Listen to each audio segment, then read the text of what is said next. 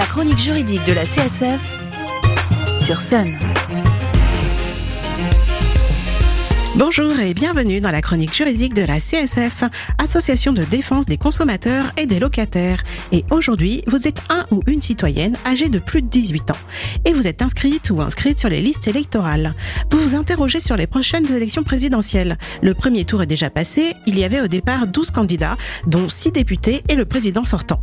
Mais c'est quoi une élection présidentielle en France? Et surtout pourquoi on élit un ou une présidente L'élection politique est un outil central de notre vie démocratique.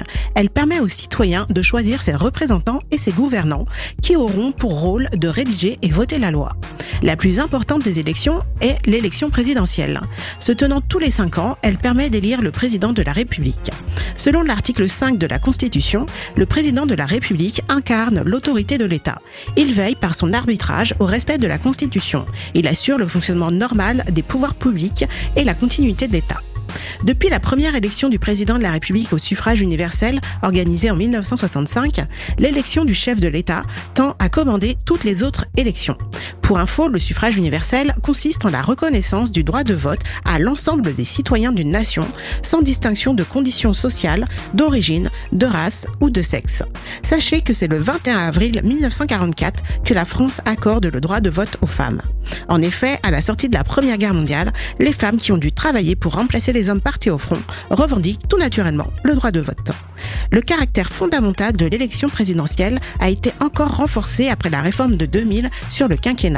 Nous sommes passés d'un mandat de 7 à 5 ans. Le scrutin est un scrutin uninominal majoritaire à deux tours. Alors, cela veut dire que pour être élu au premier tour, il faut réunir la majorité absolue des suffrages exprimés, qui ne tiennent pas compte des votes blancs ni des votes nuls, raturés ou déchirés.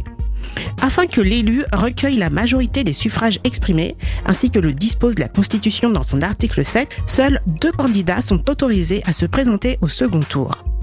Il s'agit des deux candidats ayant obtenu le plus grand nombre de suffrages au premier tour. Au second tour sera le candidat ayant obtenu la majorité des suffrages exprimés. Notez bien que le second tour aura lieu le 24 avril prochain. Pour rappel, le droit de vote est un droit en démocratie, mais il est surtout un devoir citoyen. C'est un des seuls moyens qui vous permet de vous exprimer sur la personne qui vous gouvernera pour les cinq prochaines années.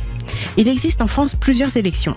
Les élections législatives, se tenant quelques mois après la présidentielle, permettent d'élire les 577 députés de l'Assemblée nationale. Mais pour cette information, euh, mais cette information, pardon, fera l'objet de notre prochaine chronique. Vous pouvez retrouver toutes ces infos dans notre podcast disponible sur le site internet de Sun, leçonunique.com. Pour plus d'infos et pour vous aider dans vos démarches, vous pouvez également contacter la CSF de Nantes au 02 40 47 56 33 ou la section CSF de votre commune. On se retrouve dans deux semaines pour une nouvelle chronique. D'ici là, portez-vous juridiquement bien.